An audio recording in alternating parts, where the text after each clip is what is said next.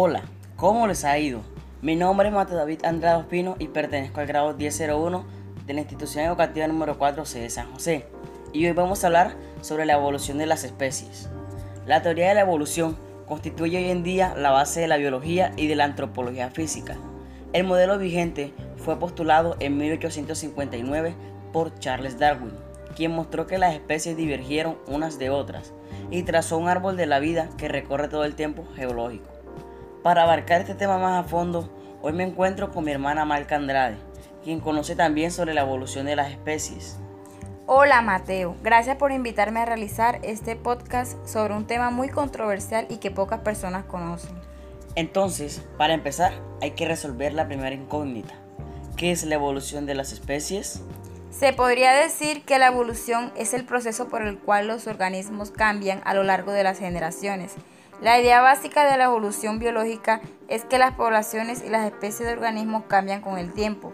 Hoy en día, cuando pensamos en evolución, tendemos a relacionar esta idea con una persona, el naturalista británico Charles Darwin.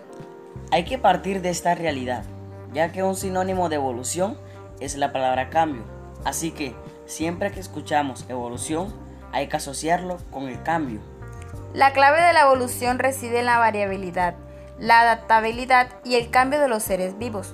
Basta con observar a cualquier grupo de personas. Unas son morenas, otras rubias, unas son altas, otras bajas. Así es, la variación normal de los rasgos físicos dentro de una misma especie puede ser amplia.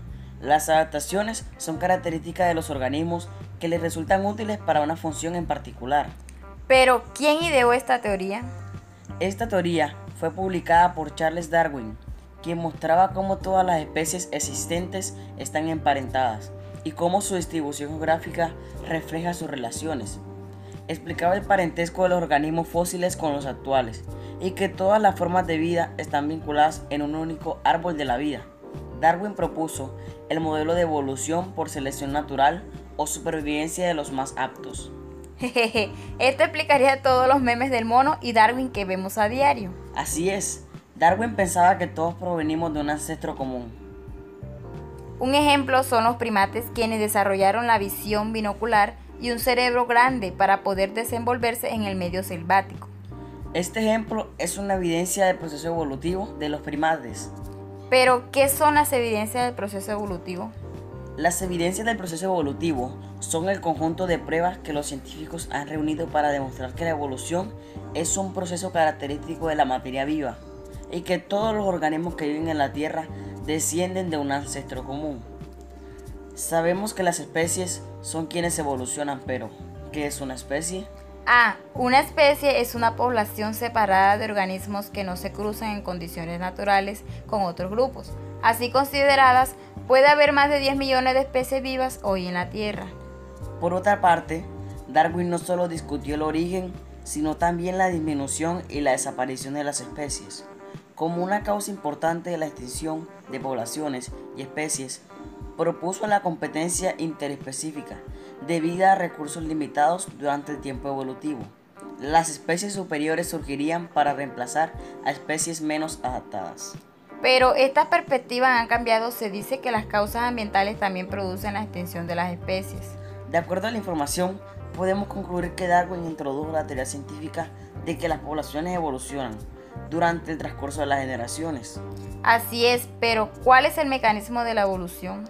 Es importante destacar esto, que Darwin no solo propuso que los organismos evolucionaban.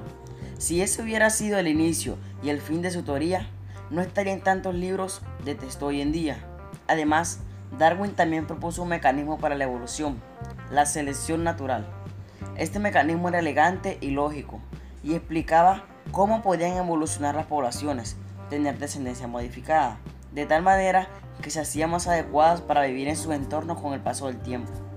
El concepto de selección natural de Darwin está basado en varias observaciones fundamentales.